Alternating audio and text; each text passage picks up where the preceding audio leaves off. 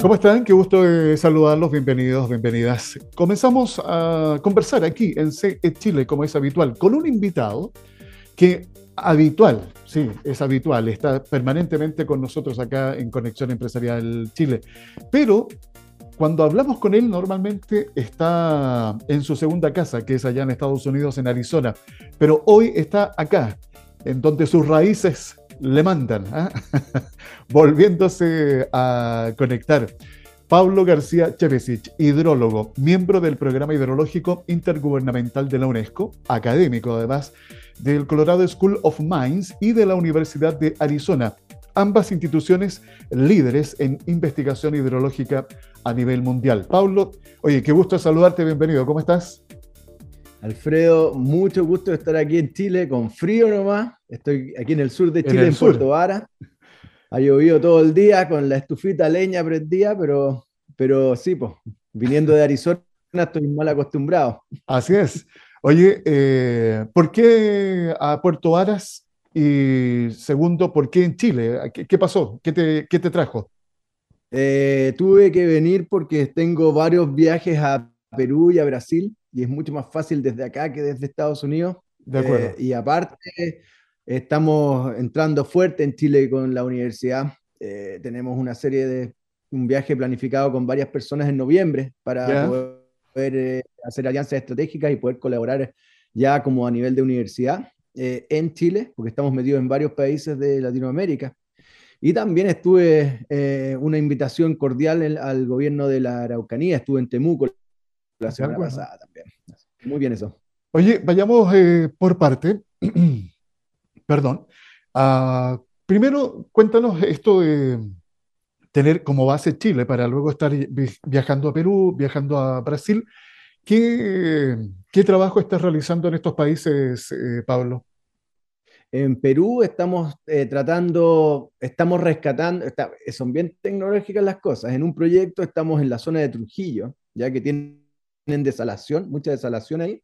Y, eh, perdón, no es desalación, es, tratamiento de residuos mineros, ¿ya? Se trata de, potabilizar el agua residual minera, en vez de que se vaya a los relaves y se evapore, simplemente reutilizarla, tratarla y que sea usada para agua potable y para riego. De acuerdo. ¿okay? Ahora, eh, lamentablemente en los procesos mineros hay mucho yeso y el yeso daña las membranas. Entonces se trata del proyecto de recuperar ese yeso para poder hacer, para que las membranas duren años en vez de estarlas cambiando y cambiando, etcétera, etcétera, eh, porque es muy, es muy costoso. Eso es en Trujillo.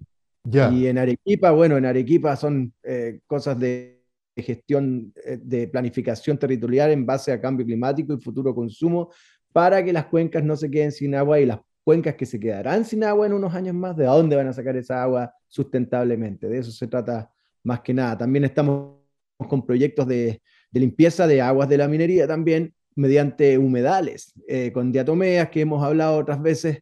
Eh, no son los humedales con las plantitas que uno conoce, sino que son con microorganismos que tienen mucha más capacidad de capturar y eliminar los metales pesados del agua, aguas muy tóxicas que salen de la minería y salen sin energía, eh, prácticamente potables y sirven mucho como pretratamiento si es que se quiere hacer membranas, por ejemplo, en vez de estar usando el agua directamente, un pretratamiento de varios escalones, como las siete tazas así de humedales. Se proporciona hábitat para la fauna también y zonas recreativas. Entonces es muy interesante esto de las nuevas tecnologías, los nuevos sistemas de humedales ingeniería, de ingeniería que, que se basan, como te digo, en los microorganismos en vez de las plantas. Oye, sí, fíjate que es súper interesante eso porque al final esto que nos estás planteando son soluciones que están basadas en la naturaleza, eh, eh, Pablo, y eso de alguna u otra forma también nos habla de la nobleza que hay en eh, este hábitat en cuanto a que soluciones por problemáticas creadas por el hombre, la misma naturaleza de alguna manera nos da una mano y nos eh, permite ir encontrando estas soluciones. No deja de ser eh, interesante y llamativo ese aspecto, Pablo. ¿ah? Sí, por supuesto. Al final la tendencia es que con las tecnologías y los conocimientos que tienen, científicos que se tienen hoy, en día, las mineras pueden transformarse en centrales de paso. Y así estos humedales, estas membranas, todo eso puede tratar cualquier tipo de agua. Aguas residuales de los alcantarillados, que eso ya se sabe, aguas de cualquier proceso industrial, no importa que sea, eh, existen microorganismos específicos para cierto tipo, para cada contaminante, si es que es arsénico, si es que es plomo, etcétera, etcétera, mercurio, eh, y se limpian y, y, se pueden volver hasta reutilizar. Eso es lo bueno también. Exacto. Oye, bueno, hay que mencionar que Chile se encuentra entre los 30 países con mayor riesgo hídrico en el mundo para el año 2025. O sea, no nos queda nada si estamos, oye, a puertas ya del año 2023. Eh, y yo creo que por eso es importante insistir en este tipo de conversaciones que sostenemos con Pablo, a quien vuelvo a reiterar las gracias porque sé que su agenda es bastante apretada, pero siempre se hace un espacio para estar aquí atendiéndonos y conversando con nosotros. Oye, Pablo, eh, fíjate que a propósito de esta estadística, de lo que pasa con Chile, estás en este minuto haciendo este trabajo ahí en la región de la Araucanía. ¿En qué consiste ese trabajo, Pablo? Bueno, la región de la Araucanía, la verdad es que uno dice, la región de la Araucanía tiene tanta agua, tanto río, la verdad es que también se están quedando sin agua. la escasez hídrica también no tiene perdón a nadie, la escasez hídrica, y también está azotando a esta hermosa región. Eh, y hay miles y miles de personas que tienen que darle agua en este momento con camiones aljibes, gastando muchos recursos del Estado eh, en una forma que es, el camión aljibe, como te digo, es contaminante, es indigno, es es eh, costoso también, es muy caro. Entonces, se trata, bueno, empezamos con un seminario en Temuco la semana pasada, el viernes pasado, que asistieron senadores, diputados de todo Chile, asistieron consejeros regionales de todo Chile también. Estuvo muy interesante y ahí les explicábamos cómo, eh, estuvo una persona, el doctor Roberto Pizarro de la Cátedra UNESCO de Hidrología de Superficie, cómo se está solucionando el problema en otros países, cómo están, cómo, por qué los países que están liderando lo han hecho, por qué, qué tienen en común, explicándole todas esas razones. Y ellos lo que quieren es, eh, es la primera región en Chile que está, yo diría yo que está eh, adelantándose a lo que se viene, es decir, están solucionando los, los problemas antes que ocurran, que eso es el dominador. Dominador común de todos los países que lo han liderado. Pues. Trabajan con miras hacia el futuro. Eso es lo que está haciendo la Araucanía. ¿Y qué está haciendo específicamente la, región de la Araucanía, Pablo?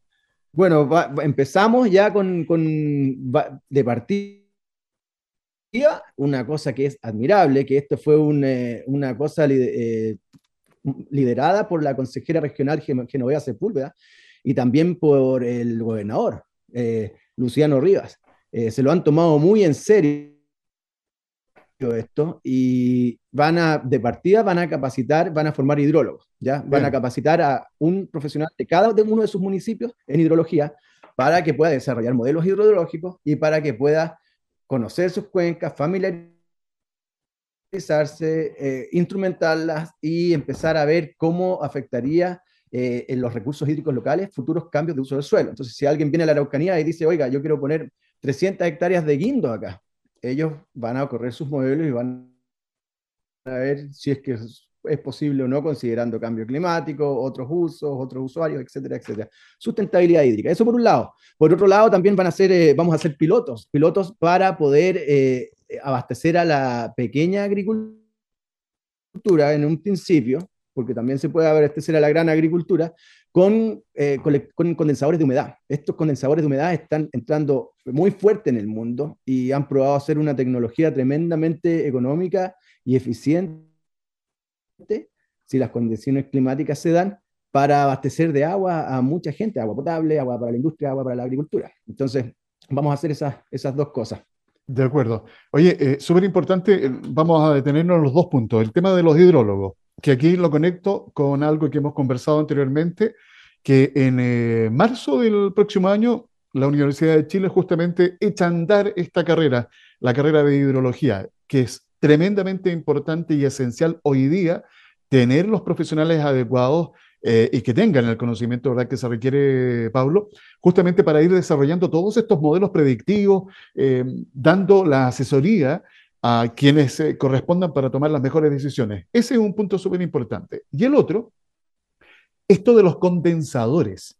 quiero que nos detengamos ahí para que nos expliques también de qué se trata, Pablo. Ok, mira, la verdad es que si, si Chile hubiese tenido hidrólogos hace 20 años, no, tendríamos absolutamente ninguna crisis hídrica probablemente en este momento. Imagínate, así de importante es los, hidrólogos en un país que, sobre todo un país que se seca, un, país como Chile que está acostumbrado a tener tanta agua y que de repente de una década a otra se quedó sin agua y sigue consumiendo, sigue incrementándose el consumo, ahí necesita hidrología, modelos hidrológicos y, poder eh, tener ya una planificación territorial en base al agua más que en base a la economía o el dinero, ¿cierto? Eh, toda la sustentabilidad, porque tú sabes que cualquier territorio, un país, una cuenca, una región sin agua se muere, no, no existe, no, no puede funcionar, pues el agua es lo que hace que la cosa funcione. Entonces, eh, felicitaciones para el gobierno regional de la Araucanía y esperemos que el resto de las regiones siga el ejemplo, para, claro, copiar, pegar, para que podamos ser un país sustentable en materia hídrica. Eh, porque como tú decías eh, hace unos minutos, estamos entre los 30 países, yo te diría que estamos entre los 10 peores países. Y de aquí al 2040, que es abrir y cerrar de ojos, 2040, eh, vamos a estar entre, probablemente entre los tres o cuatro primeros también. Eh, entonces necesitamos esta sustentabilidad, esta inteligencia en qué estamos haciendo y qué cuencas van a necesitar agua, de dónde sacar esa agua. Y una de las formas de extraer agua muy económicamente que está surgiendo son los condensadores. Pues yo, por ejemplo, tengo un alumno brillante, que lo he mencionado otras veces, Héctor Penega, que orgullosamente digo que es chileno, está haciendo su doctorado en la Universidad de Arizona, y se fabricó un condensador de humedad en Santiago durante la pandemia que se vino a hacer a tomar las clases online aquí para estar con sus papás. Eh, más o menos 40 mil pesos. ¿Ya? Y produce 5 7 litros al día. ¿Cuántos eh, litros, perdón? Entre 5 y 7 litros al día. En Santiago. Entonces, son bien interesantes porque lo que hacen, mira, te pueden traer una máquina que te produce 7 mil litros diarios y que vale millones y millones, o uno puede también fabricárselo. Y lo que hacen básicamente es enfriar el aire eh, con métodos eficientes, se puede hacer con energía solar también. Y la idea de todo, todo esto, lo que está haciendo el, gobierno de la Araucanía es que quiere que los pequeños eh, agricultores que están en sectores remotos quieren instalarles eh, condensadores de humedad para que puedan regar sus frutillas o su invernadero, etcétera, sin necesidad de esperar que venga un camión aljibe o profundizar sus pozos. Cualquier operación que necesite agua, al final, Alfredo, eh, va a ser una inversión. Por ejemplo, si es que quieres la gran agricultura ponerse ahí, van a tener que hacer un pozo profundo que cuesta millones y millones, comprar los derechos de agua o solicitarlo, lo que sea, o desalación, o entubamiento, carreteras hídricas, etcétera, etcétera. Tienen que hacer inversión en riego, pero mejor están probándose que está, es mejor los condensadores porque son mucho más eficientes, eh, más baratos y dan lo mismo, están independientes del clima, de que si llueve o no, de que si el vecino extrae agua subterránea, se nos seca la noria o no. Aquí siempre tienen agua asegurada. Oye, qué interesante eh, eh, esta variable que nos comentas, ¿ah? no lo había escuchado lo de los condensadores. Esto es algo que ya existe en otros países o es algo muy innovador, reciente, Pablo? Se están fabricando en Estados Unidos, en Israel, en China, en, España también están haciendo unos bien eficientes eh, y todos con distintos principios.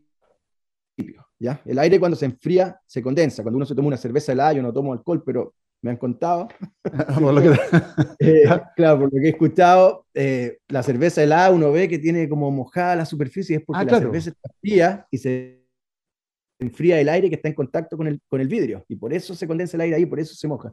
Es el mismo principio, es enfriar un proceso de enfriamiento de un tubo o algún material que no se oxide y que pueda condensar el, aire y que pueda ir goteando, y, etcétera, etcétera, y, almacenándolo en un recipiente. Funcionan más que nada de noche. Y eso también es muy bueno para la pequeña agricultura o para la gran agricultura porque no tiene que estar el campesino estar preocupándose de regar de día, que perdiendo por evaporación, sino que simplemente la máquina funciona sola y se riega todo de noche y ya, se acabó. Es un sistema muy simple, se puede hacer muy complicado o se puede hacer muy simple. El que diseñó Héctor es tremendamente simple y, y, económico. Entonces es una, inversión inicial que asegura agua para siempre al final.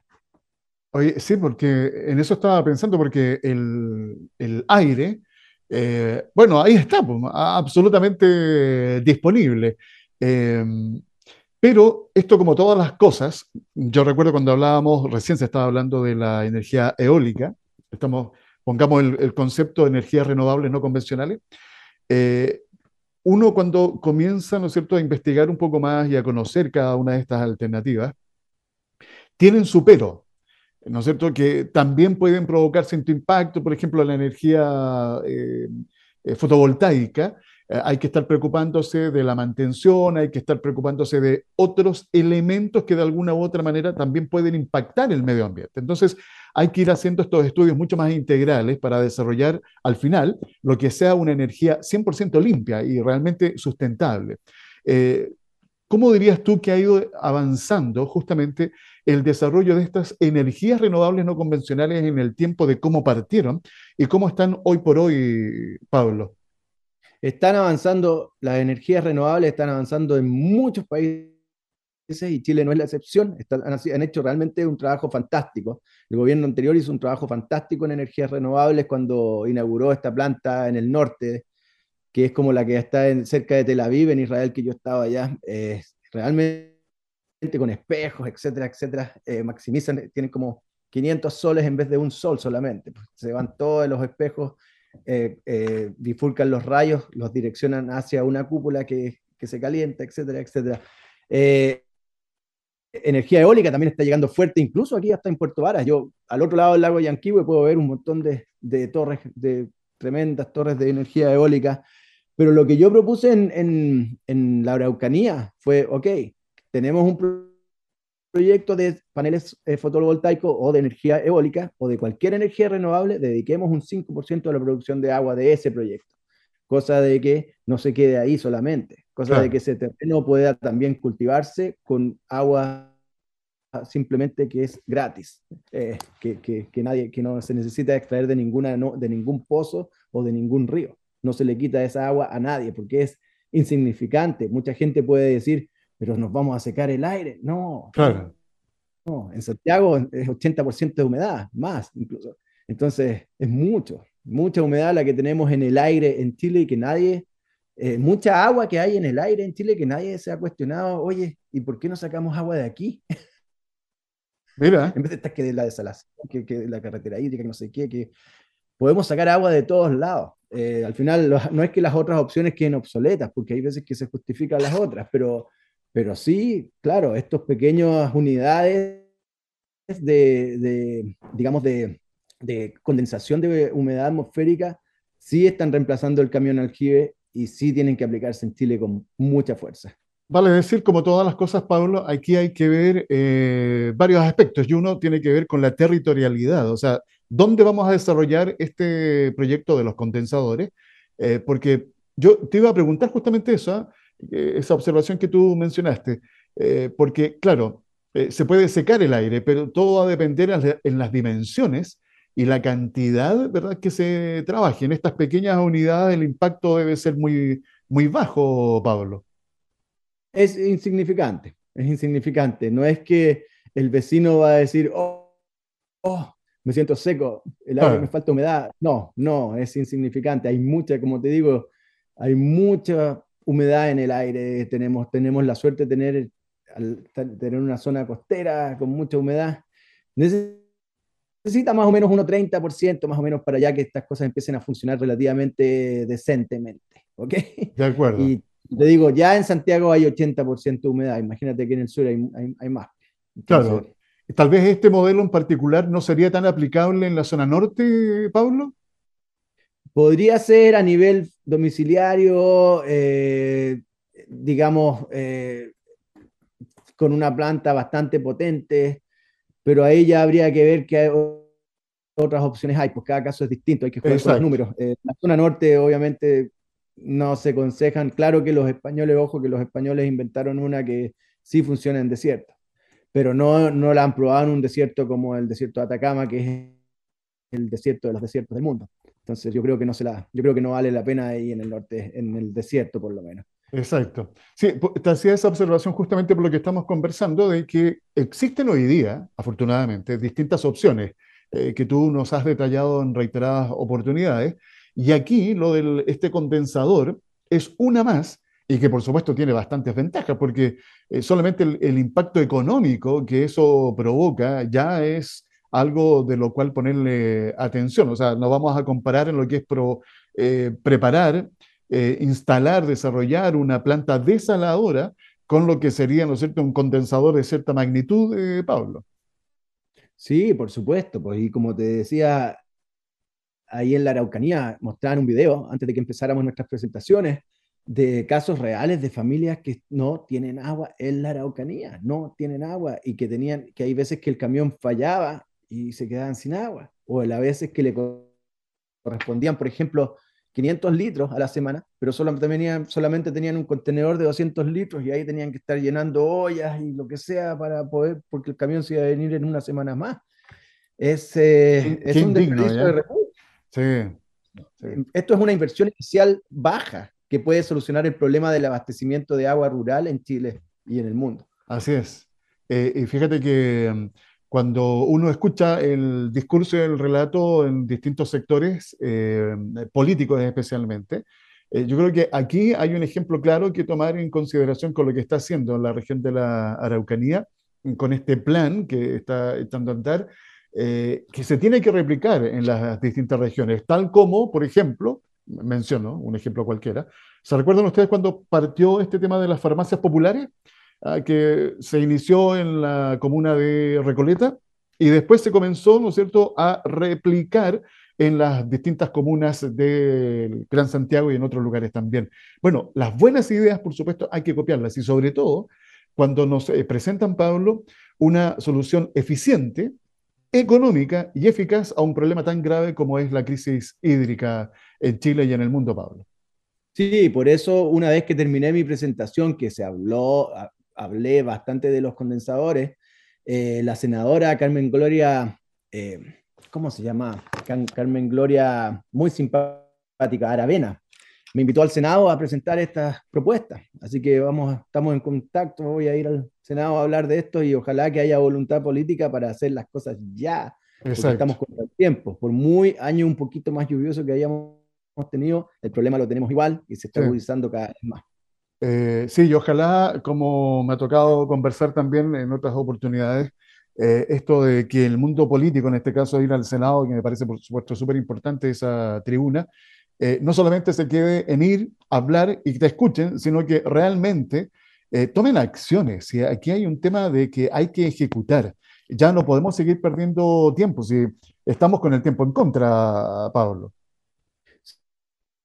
Sí, y una de las medidas, una de las de los denominadores también de los países, que lo hablé en el seminario también de Temuco, de los países que están liderando esto del agua, es que han sabido agilizar los procesos políticos y las tomas de decisiones, a aprobar fondos, en vez de estar 7, 10 años en el Congreso, se aprueban en una semana, dos semanas, tres semanas, ya, listo, y se empieza el proyecto y al año ya está construido, se solucionó. Exacto. Y no, no, no estamos en eso, no estamos en eso, ¿cierto? Sí, no, eh, queda claro que pareciera que el mundo político a veces tiene una sintonía muy distinta, no se conecta con lo que está pasando y hoy día se requiere de un dinamismo, eh, se requiere de una proactividad eh, intensa, porque así también requieren las necesidades que se están planteando en esta conversación. Oye, Pablo, em, ¿qué otros desafíos están pendientes de lo que te queda tu tiempo acá en Chile? Oh, es que son tantas cosas que estamos haciendo eh, que estoy haciendo lo mismo como desde la pandemia empezamos a trabajar remotamente, trabajo de donde sea, entonces ahora estoy simplemente trabajando desde Chile. Más que nada, por estos viajes que tengo, eh, al extranjero que están por aquí cerca, nuestros vecinos, nuestros hermanos vecinos de por acá, pero también eh, por la, llegada que estamos, que queremos meter aquí en Chile, nos queremos meter fuerte en Chile, ¿ya? Y porque hay tanta cosa que hacer acá y uno ve, cada vez que ve, uno ve las noticias, uno ve las decisiones políticas y ve que no hay conexión entre un sector y otro y que se cometen errores y que están desperdiciando tantos recursos cuando con esos mismos recursos podrían solucionar las cosas tan fácilmente. Se necesitan, eh, eh, se necesitan eh, decisiones políticas avaladas por la ciencia y eso es lo que veo que, que no, que, es la mayor parte del problema. Las decisiones políticas no están siendo avaladas por la ciencia como está pasando en muchos otros países, no somos el único. Pero como estamos en Chile siendo uno de los peores países con las peores proyecciones hídricas, no podemos cometer estos errores. Tenemos que solucionar las cosas bien, tenemos que hacer las cosas bien. Eh, a propósito de las múltiples, eh, múltiples tareas eh, que tienes que estar desarrollando, oye, cuéntame, en la Universidad de Arizona, particularmente, ha sido líder en estos estudios hidrológicos a nivel mundial.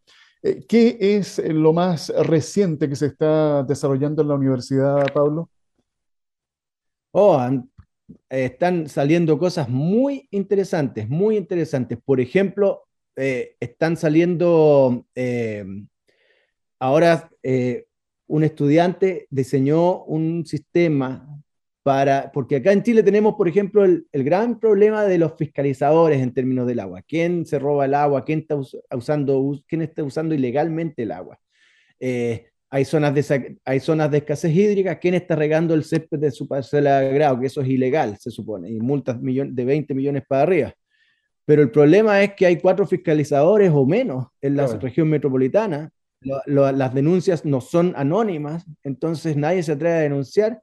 Pero aquí este estudiante creó un sistema vía satélite que te ve el vigor del césped y eh, cuánto ha llovido y te dice exactamente quién está regando su césped en zonas de escasez hídrica y puede hacer retroactivo, quién lo estaba haciendo el 2020, el 2017, etcétera, etcétera, etcétera, porque todas las imágenes están y se le aplican los filtros.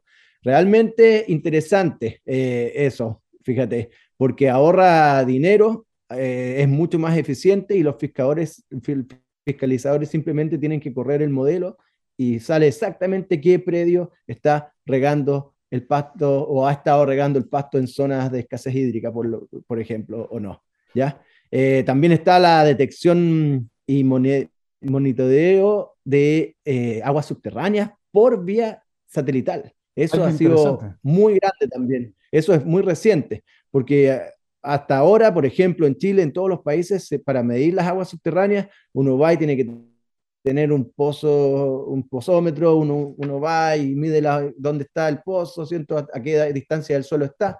Esto es como un machine learning que te, que te hace, que al final te lo hace vía satélite. Y uno puede ver en una región entera dónde está más alto, más baja las aguas subterráneas, quién está bombeando por aquí, parece que hay un hoyito por acá, ¿cierto? Porque está más rojito el nivel, mientras más rojo, más profundo. Eh, es muy interesante esa cosa. Y bueno, aparte de los de toda esta tecnología de condensación. Arizona, al final, eh, todo el mundo siempre está esperando qué nuevo eh, avance científico eh, viene de Arizona al final.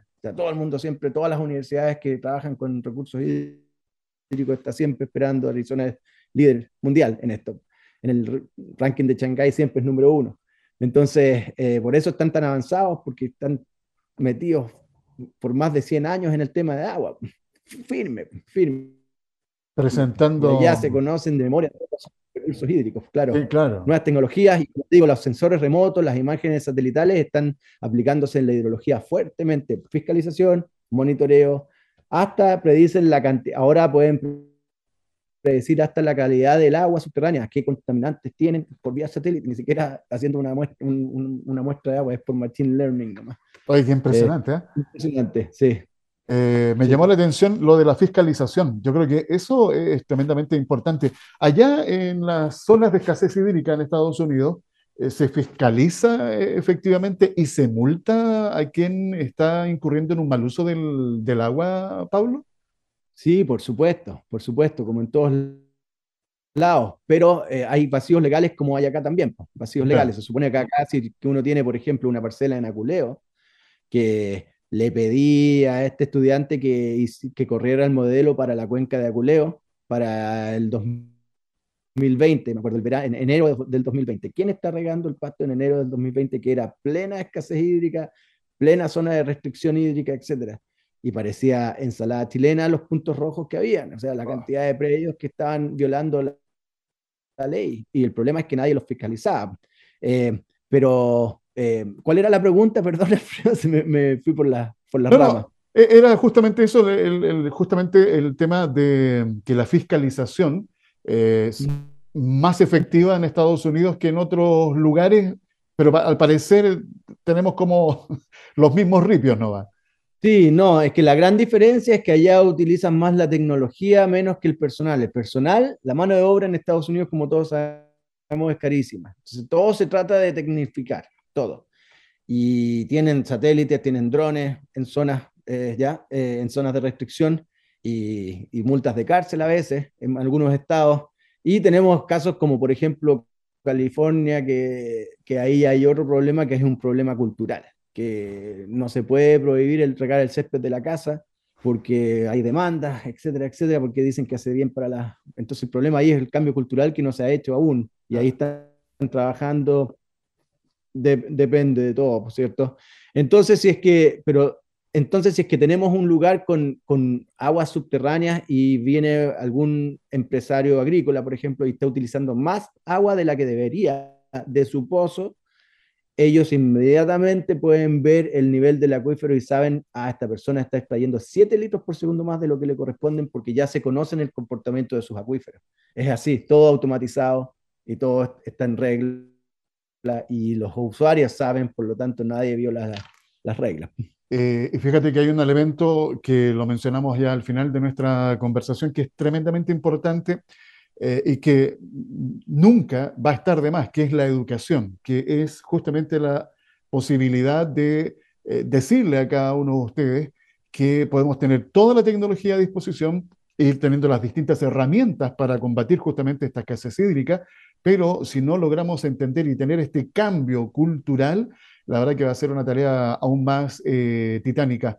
Oye, Paulo, en el minuto que nos queda, si quieres compartir alguna última reflexión. El llamado es para todos los jóvenes chilenos y extranjeros para que postulen a la carrera de Ingeniería de Recursos Hídricos que ofrece la, nuestra querida Universidad de Chile. Eh, solamente hay 30 cupos, entonces eh, tomen sus números. Eso. que les vaya bien en la prueba nomás, en la PSU, y postulen, porque Chile necesita hidrólogos con urgencia. Absolutamente. Pablo García Chevesich, hidrólogo, miembro del Programa Hidrológico Intergubernamental de la UNESCO, académico además del Colorado School of Mines y de la Universidad de Arizona, nos ha acompañado en esta interesante conversación. Pablo, como siempre, un gusto, disfruta el tiempo que te queda en Chile y ya nos volveremos a conectar. Gracias, Alfredo, por todo. Siempre un placer estar en tu programa. Conversación que ustedes han disfrutado aquí en CE Chile. Conexión Empresarial está orientado a la economía, emprendimiento, las finanzas y negocios, colocando cada día temas de interés al alcance de todos. Oye, les quiero comentar, no sé cuántos de ustedes se recordaron, que ayer eh, domingo se celebró a nivel nacional el Día del Profesor. Y la verdad que esta es una fecha que uno no puede dejar pasar. ¿ah? ¿eh? por qué? Yo creo que cada uno de nosotros que pasó por un aula, ¿verdad? Desde pequeño, ahí en el jardín, en el kinder, luego en la enseñanza básica, en la media, eh, y bueno, y quienes eh, tuvimos oportunidad tal vez de hacer ah, después algún estudio superior, algunos en algún centro de formación técnica, en la universidad, en fin. El profesor, la importante tarea que cumple el profesor en nuestro, en nuestro país. Hay que destacar, hay que relevar, porque la verdad las condiciones en las que ellos también han tenido que enfrentar, sobre todo en la época de pandemia, fue tremendamente compleja. Así que de una forma atrasada, pero quería de todas maneras no perderme la ocasión, la oportunidad de enviar un fraternal abrazo cariñoso con todo el reconocimiento para los y las profesoras y profesores de nuestro país que día a día están cumpliendo eh, su labor, su misión y muchas veces en condiciones bastante adversas, porque no solamente tenemos que pensar en los que cumplen sus funciones en condiciones con una infraestructura más o menos acorde, sino que aquellos que están en regiones, en situaciones o en, en, eh, en lugares territorios eh, en donde la infraestructura es muy precaria, sin conectividad, en donde la creatividad, el ingenio, las ganas, el amor, la pasión, la vocación, hace que el profesor o la profesora saque adelante su tarea. Así que reitero entonces nuestro cariñoso saludo. De hecho, bueno, en nuestro país, el día viernes pasado, eh, muchos de los establecimientos educacionales adelantaron eh, la celebración.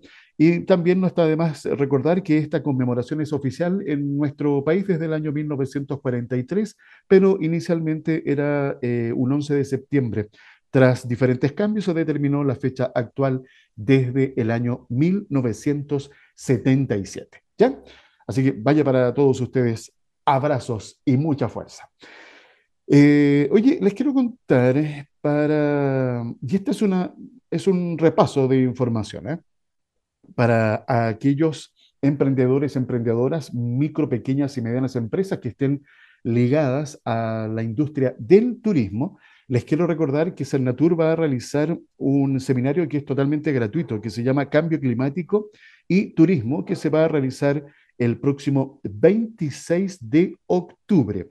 Si ustedes están en regiones o fuera de Chile, también pueden ser parte de la instancia a través de la transmisión que se hará vía online se pueden registrar en www.cernatur.cl. Quiero eh, insistir con esta invitación porque la temática es muy importante, cambio climático y turismo. Eh, todas las industrias, lo hemos conversado, tienen que ir buscando eh, la forma para poder desarrollar su actividad económica de manera amigable con el medio ambiente, generando este triple impacto del cual hemos hablado reiteradamente, el impacto social, el desarrollo económico, obviamente, que tiene que tener, porque la idea es que el negocio, la actividad que uno desarrolle sea rentable, viable, sostenible económicamente, pero también cuidando el impacto que va a tener en el medio ambiente. ¿ya? Así que ahí está hecha la invitación. También les quiero contar, si ustedes van a www.corfo.cl, eh, se van a encontrar con mucha información muy importante y uno de estos eh, programas que tiene Corfo se llama Red de Asistencia Digital, Fortalece PyME. Eh, y creo que es muy importante porque siempre estamos hablando la trascendencia que tiene para el negocio, esto de sumarse, ¿verdad?, a la transformación digital. Así que visiten, conozcan en la red de asistencia digital Fortalece Pyme. Ustedes se pueden sumar a la red nacional para la digitalización y transformación digital para las pymes. Ahora, ¿qué es la red Fortalece Pyme? Es un programa de Corfo que está desplegado en los distintos territorios que brinda herramientas y servicios a las pymes para que puedan aumentar sus ingresos y mejorar sus niveles de productividad. ¿Qué hace la red de asistencia digital Fortalece Pyme? Apoya a las pymes promoviendo la adopción y utilización de tecnologías digitales en sus distintos procesos de negocios productivos, de gestión y también comerciales. ¿Cómo apoya esta red? Con diagnósticos individuales, asistencia técnica, formación y capacitación, apoyo integral multinivel. Así que está muy interesante que ustedes visiten y también aprovechen eh, acceso a estas herramientas que están disponibles. ¿ya? Recuerden ir entonces a la red de asistencia digital Fortalece Pyme, que es de Corfo.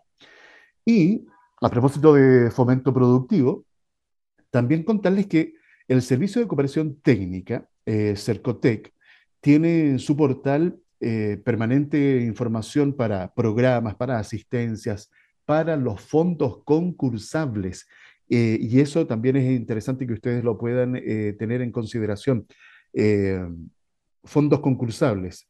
Está, bueno, el clásico, el, el, el que siempre a uno se le viene a la cabeza, que es el capital semilla emprende, el capital abeja emprende, también está el crece, mejora negocios, ferias libres, barrios comerciales, digitaliza tu almacén, fondos juntos, digitaliza tu pyme, que viene aquí con un kit digital, fortalecimiento gremial y cooperativo. Para que ustedes conozcan la descripción, el detalle de cada uno de estos fondos concursables, bueno, vayan a www.cercotec.cl. Ahí también se van a encontrar con los centros de negocios que están distribuidos a lo largo de todo el país para que ustedes seleccionen el que les quede más cerca de su domicilio comercial para que vayan a buscar toda la asistencia, información que se van a encontrar en eh, los centros de negocios que, reitero, están distribuidos en todo el país. ¿De acuerdo? Ya. Revisemos parte de lo que nos trae la prensa. Ministro Grau borra tweets contra carabineros y asegura que es algo que yo no comparto en la actualidad. El ministro de Economía, Fomento y Turismo fue emplazado por polémicos mensajes que emitió en el marco del estallido social eh, en contra de la institución. Incluso parlamentarios solicitaron su renuncia. ¿Tu pasado de condena, dice el dicho? Bueno, y eso no solamente por el ministro Grau, ¿eh? sino por cada uno de nosotros. Y sobre todo hoy día, que vivimos en una era digital, en donde todo queda registrado, bueno, hay que tener bastante cuidado con las cosas que uno va publicando en las redes sociales.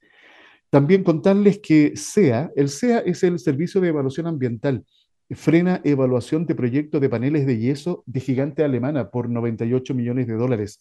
El servicio eh, resolvió poner término anticipado al proyecto que es impulsado por la empresa NAUF, ubicada en las comunas de Puente Alto y San José de Maipo, señalando que este carece de información esencial.